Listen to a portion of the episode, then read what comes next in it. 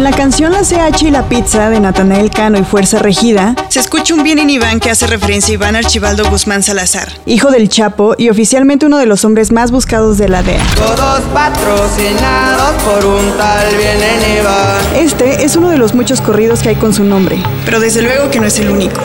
Otro de los más populares es el del Rápido de Peso Pluma, quien actualmente es uno de los artistas más escuchados en todo el mundo. Rápido pasaron la blindada.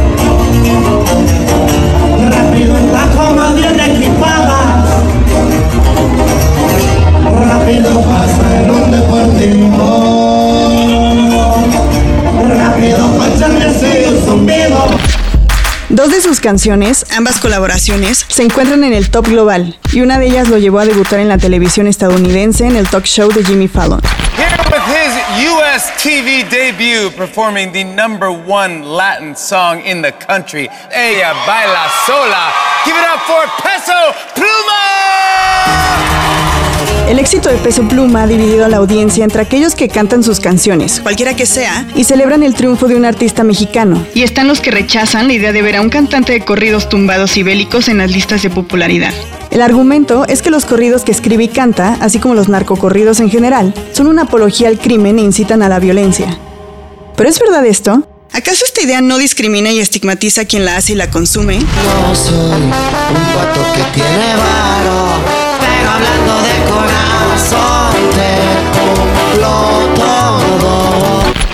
episodio de Snack, vamos a hablar sobre las expresiones musicales propias de la narcocultura.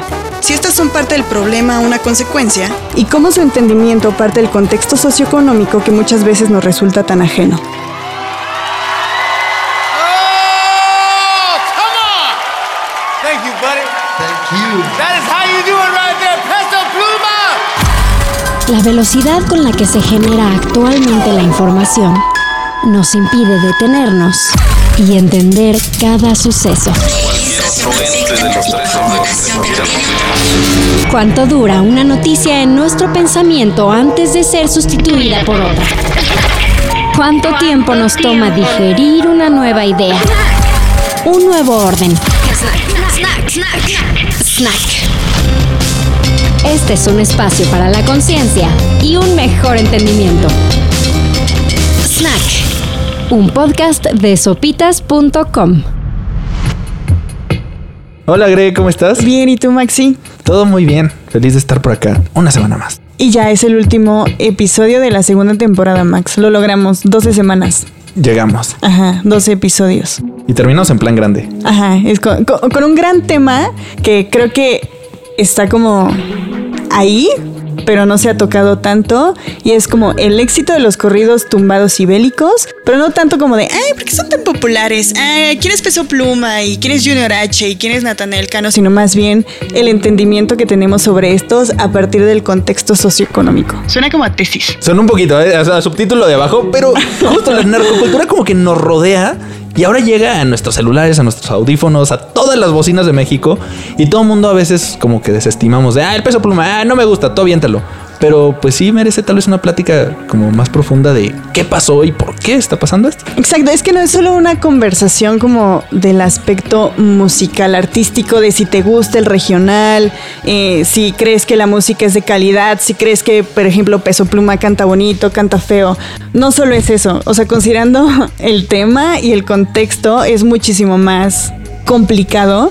Y a partir de, de todas esas conversaciones han surgido muchos temas de discriminación, de estigma, la violencia en México, el tema del narco. Entonces, vale, vale la pena hablarlo, Maxo. Bastante. Pues arranquemos. Arrancamos, sí. Snack. Snack. Snack.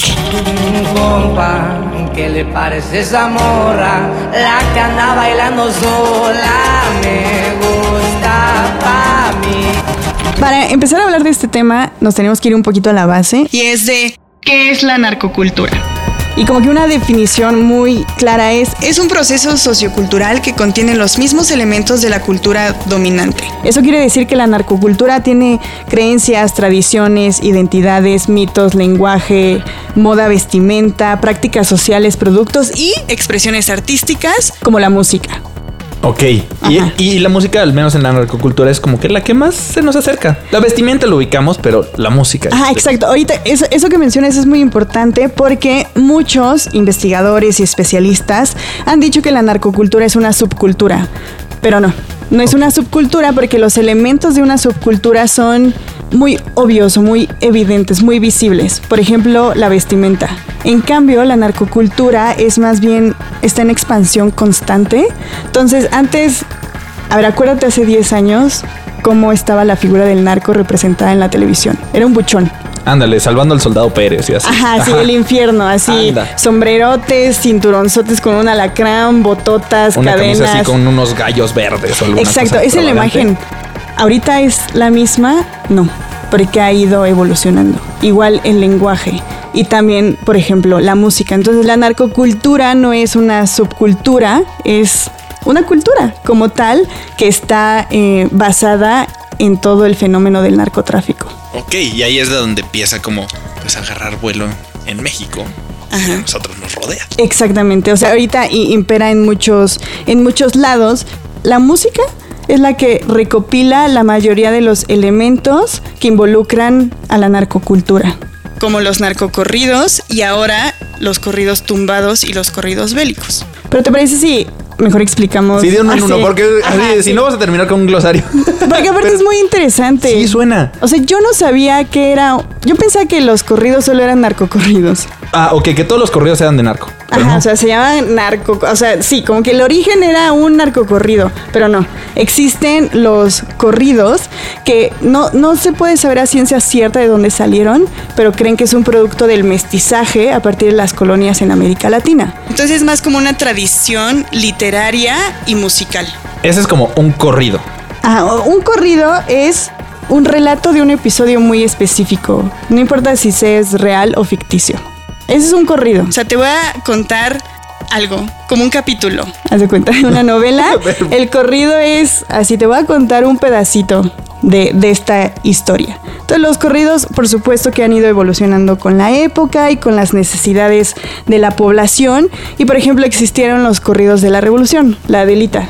Ok, esto es viejísimo. Carabina, ¿qué? Carabina 3030 también. ¿Te acuerdas de esa? No, esa no, no me la No. no, la traigo en la playlist. Yo, no te la voy a cantar. Eh, pues sí, ¿eh? como que estabas entonando. Y yo, Carabina 30. 30 que los rebeldes portaban y decían los federales que con ellas no mataban.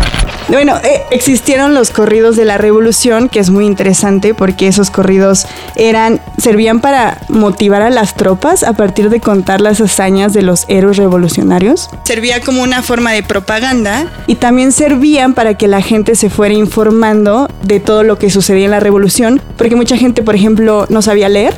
Entonces repartían panfletos, no sabían qué decían, pero los corridos servían para saber en qué lugar estaba la lucha. O sea, era una manera como de periodismo, ahí como juglar sí, medieval raro el asunto. Por eso los corridos son una tradición literaria, porque son como informativos, sirven como un registro de la historia y demás. Entonces, en México, actualmente son muy populares como una expresión musical, específicamente del regional mexicano. Pero lo que sí debemos de tener muy claro es que los corridos no atienden a un género, sino más bien justamente son un relato. Si yo te digo, dime el- un corrido famoso. El niño de la tuna de, Ajá, del sí. Chapo, ajá. Ah, el jefe de jefes. De Anda. los, entonces, lo tienes como muy clavado de que es de regional mexicano, de norteñas y demás. Pero, por ejemplo, las salsas son corridos, algunas salsas. Como el gran varón. Ok, te estoy contando un episodio Ajá, específico, te está contando al de alguien. Aunque la guitarrita no es exactamente la misma. Exactamente. O sea, el género no influye en que sea o no un corrido. Lo importante es el relato. Y a partir del relato ya se pueden como diferenciar las regiones, etcétera, etcétera. Eso está súper interesante porque entonces los corridos son como la letra, por así decirlo, y ahora de ahí es como cuando surgen los narcocorridos o de dónde salen esos, cuando la historia específica es de un narco. Eh, así, tal cual como lo dijiste, la diferencia con los narcocorridos, como su nombre lo indica, es que son relatos relacionados con el fenómeno del narcotráfico, los capos, las actividades delictivas y demás. Entonces, como decíamos, de todas las expresiones de la narcocultura que existen, la música es el que engloba más, lo que explica más lo que está eh, sucediendo, porque ahí es donde se revelan como la corrupción y cómo se va desarrollando la violencia y quiénes son los líderes más importantes, o sea, ayudan a informar también de alguna manera qué está sucediendo. Por ejemplo, me acuerdo cuando estábamos desarrollando este tema que es- está este corrido del azul y tú no sabías que había muerto. Ah, exacto. Que, que es como una idea ahí de que nadie sabe a ciencia cierta si el azul se murió o no se murió. Y en este corrido lo despiden. Exactamente, entonces como es como un medio informativo, como lo que sucedió en la revolución, también sirve para, para informar de un tema que es muy complejo y es muy doloroso y demás. De alguna manera los narcocorridos eh, son la representación de un contexto en relación al narcotráfico. Ok, y, y, y a partir de ese contexto es de donde empiezan a surgir como otras medio pequeñas clasificaciones de los narcocorridos y esos son como los que ahorita están de moda. Exacto. A- antes de, de llegar a los corridos tumbados y Ajá. o bélicos, eh, hubo unos que a mí se me hacen, no sé cómo describirlos, pero se llaman corridos enfermos. Ojo. Ajá.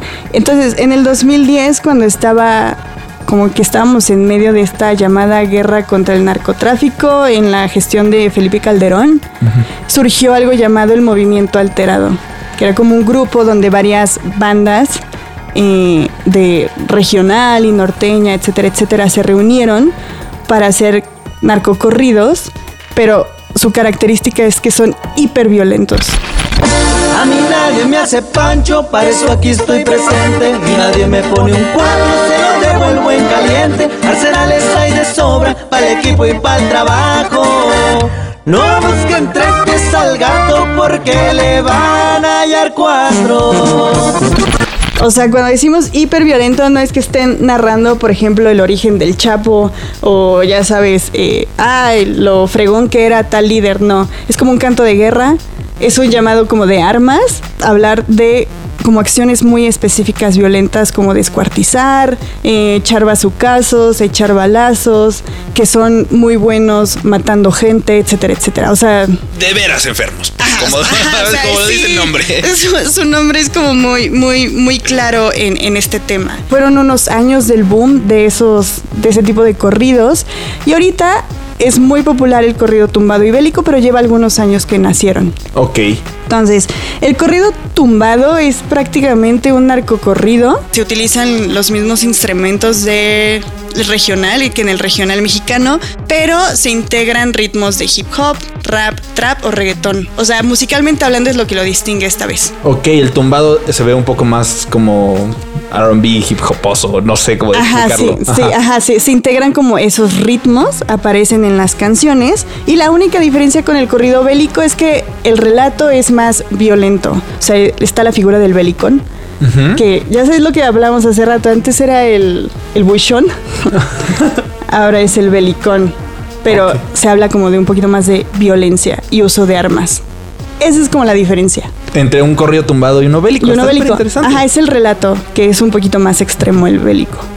Ok, y esos son los que ahorita la están rompiendo. Exactamente, son los que son súper populares a partir de estas figuras como Peso Pluma, como Natanael Cano, Fuerza Regida, Junior H, Eslabón Armado, etcétera, etcétera. Entonces, las temáticas, los personajes, el nivel de violencia, todo eso va evolucionando en las letras, va cambiando con los años, todo esto que rodea a los narcocorridos, Maxo. Y como va ligado a nuestra historia y a la cultura mexicana, tenemos como 100 años de historias de narcocorridos. Exacto. O por ahí. Estamos por ahí rayándole. Y tú encontraste el primer narcocorrido. Ajá, el primer narco corrido se tiene registro que es de 1931 y es un corrido que hablaba de el Pablote, que era Pablo González, también conocido como el rey de la morfina. Señores, voy a cantarles con una expresión muy fina. Las hazañas del Paulote, que era el rey de la morfina. Siempre andaba emparrandado, derrochando su dinero, con la pistola en la mano, desafiando al mundo entero. Y justo cuando me contaste de, de este corrido del Pablote y del Rey de la Morfina, Pues resulta que en 1931 se cambió el código penal en México. Sea, el presidente era Pascual Ortiz Rubio. Tiene Ajá. años, tiene 100 años. Y en ese año se crearon los delitos contra la salud. Y e involucraba el consumo de drogas. Específicamente la morfina. Oh, ah. O sea, el año en el que Ajá. se hace ilegal y en el que ponen, ah, delitos contra la salud y ser traficante es ilegal, ese mismo año se empieza a contar el narcocorrido del Pablote. Órale. Es una gran curiosidad, o sea, es una tontería, pero el código penal, y aparte ese código penal está viejísimo, eh, castigan como cosas como piratería, pero no la de DVDs. O sea, la de barcos. La de barco. La de Johnny Depp. Esa piratería. Jack Sparrow. Exacto. Entonces, justo así, con, con ese tipo de detalles, pues también los narcocorridos han ido avanzando y van cambiando las temáticas. en ese momento el Pablote traficaba morfina, que era como que la droga de moda en 1930. Pero, por ejemplo, pasan 50 años, llegan los 70s, los 80s, y los corridos se vuelven como súper populares. En esa época llegó el primer corrido a la Sociedad de Autores y Compositores de México. Órale. Entonces ya también se volvió como un negocio para los músicos. Ya empezó a ser como la cultura pop y ahí es cuando empiezan a hablar como de algunos personajes y la, esta cultura del narcotraficante como el bandido héroe, como el individuo famoso, como los nombres populares y empiezan los corridos del Chapo. Órale. Como, era como la figura de Robin Hood. Exacto. Esta, esta figura del bandido héroe se empieza a hacer muy popular. Y empiezan a avanzar los años y ya en los 80s y en los 90s los corridos empiezan a hablar del dinero. Ok. De cómo se hacía dinero a partir. Hay varios corridos de los tucanes de Tijuana de esa época. Por ejemplo, hay uno que se llama El Chaca, que cuenta la historia de que primero era el ahijado y ahora era el padrino. Ok. O hay otro que es el cártel de Kilo, que dice que admite que el dinero está sucio, pero pues quita el hambre. Pero, ajá, ok. Entonces empezaron a contar esta historia O sea, es más como, como el narcotráfico es un medio para salir de la pobreza. cañón. Ok. Eso empieza a pasar en los 70s, 80s. Y a raíz de eso, también empieza a surgir la idea del bandido héroe. El Robin Hood, como lo decías. Moderno. Ándale, el Robin Hood moderno. y se crean estos personajes que ahora conocemos. Ya como terminándose los 80s, 90s, pues empiezan los corridos al Chapo. Ok. Y siguiendo como con la historia mexicana, llegan los corridos enfermos. Ajá, sí, ya, ya, ya lo mencionábamos un poquito en 2010 de los corridos eh, enfermos que se caracterizan por ser relatos súper violentos, eh, hablan de actividades criminales eh, muy, muy específicas. Hay unos que sirven como ejemplo de uno que se llama El Sanguinarios del M1, que es como un corrido hacia Manuel Torres Félix, que también le decían el ondeado, ¿no? Exacto. Que era un jefe de sicarios del cártel de Sinaloa. Ese mero. Y era un tremendo famoso y era justo famoso por ser violento. Entonces, todos los corridos que le dedican, particularmente este de los sanguinarios del M1, son rudísimos. O sea, la música se escucha como cualquier otro corrido, pero la letra te vas de espaldas. Y aparte también de, de movimiento alterado, eh, también habla como de las luchas internas que se revelaban así, ¿no? O sea, así nos enterábamos de los conflictos que estaban teniendo entre cárteles, células criminales. Ajá, cañón. Eh, hay, hay una historia muy curiosa. Hay una canción de esta época del movimiento alterado que se llama Cárteles Unidos, que cuenta justo la historia de cómo el cártel de Sinaloa se terminó uniendo con los Antrax y con varios grupos de la zona para luchar contra el ejército en esta época de Calderón, ya sabes, en la época de la guerra contra las drogas. Y pues nos enteramos gracias a la canción. Ok. Y en la canción cuenta como todos los equipos de los cárteles se unieron para esta lucha. Y de lo que hacían horrible. Ah, sí, no, O ya- sea, las atrocidades que se cometían. sí, los detalles son un poquito sangrientos. Ajá. Lo he visto peleando también torturando, cortando cabezas con cuchillo en mano, su rostro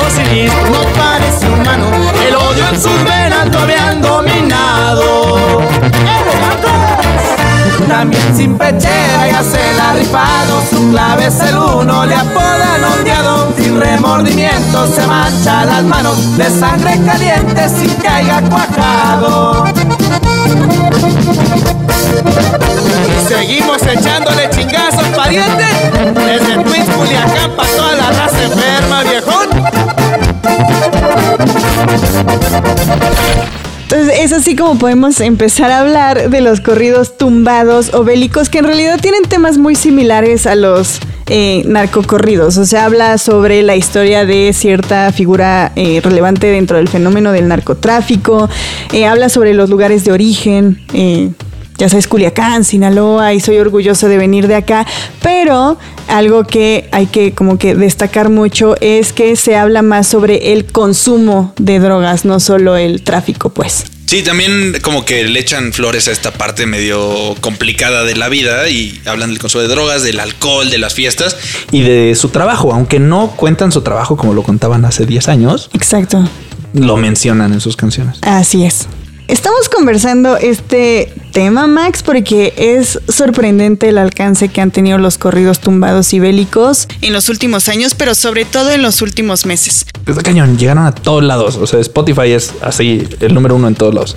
Exactamente, entonces es muy importante eh, hablar como del consumo de los narcocorridos, de, de este tipo de corridos, porque se tienen que distinguir a dos tipos de consumidores.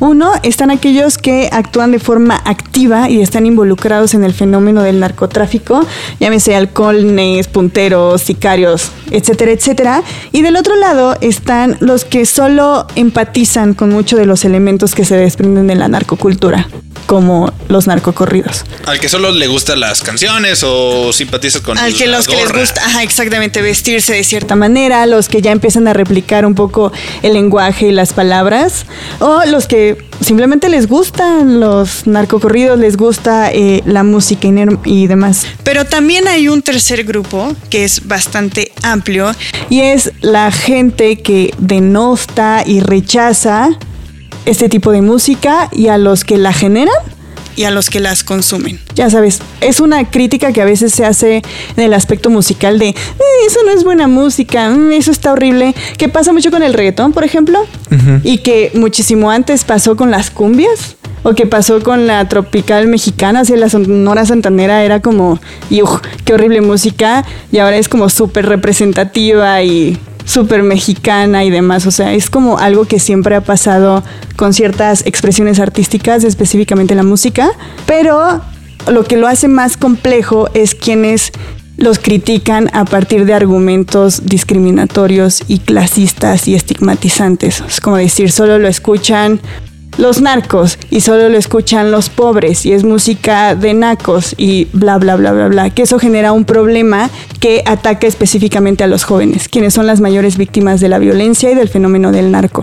Claro, el estigma que se crea porque solo te gusten pues, los narcocorridos o como contabas, te gustaba antes la cumbia y era un estigma tremendo. Solo que ahora este discurso que hay como criticando el consumo, lo que hace es crear como un círculo donde no se le ofrecen muchas posibilidades a los jóvenes, sobre todo los que están en medio de estos contextos de violencia y de pobreza, pues no se les están ofreciendo muchas posibilidades porque mientras más los estigmatizas, menos salida se les ofrece.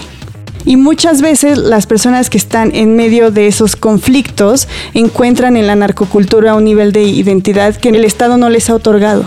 Entonces se identifican a partir de esos elementos y los consumen y muchas veces se ven obligados a participar en ellos.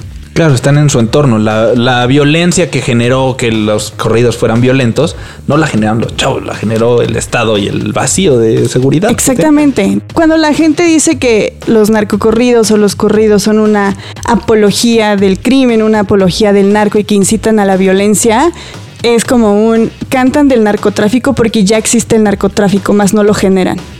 Ya sabes, o sea, es como una consecuencia de la violencia y de lo que está sucediendo, más no como el problema principal o la base del problema. Es parte de, más no es lo que lo genera.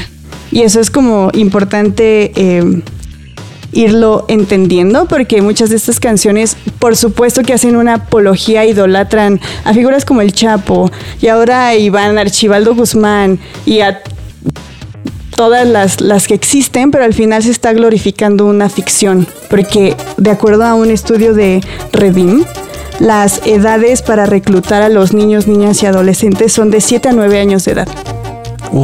A esa edad los empiezan a reclutar.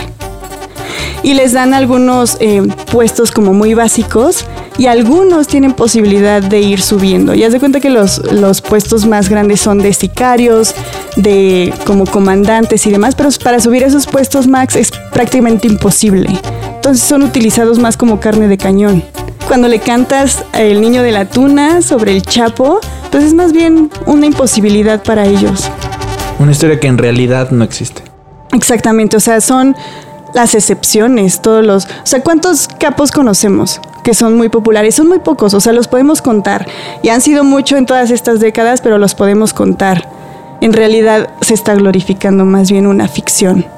Y cuando solemos juzgar un poco a quienes lo consumen, ya sea que estén dentro o afuera, solo estamos estigmatizando y ampliando un problema porque esa no es la raíz. O sea, el narcocorrido no es la raíz, es parte del problema.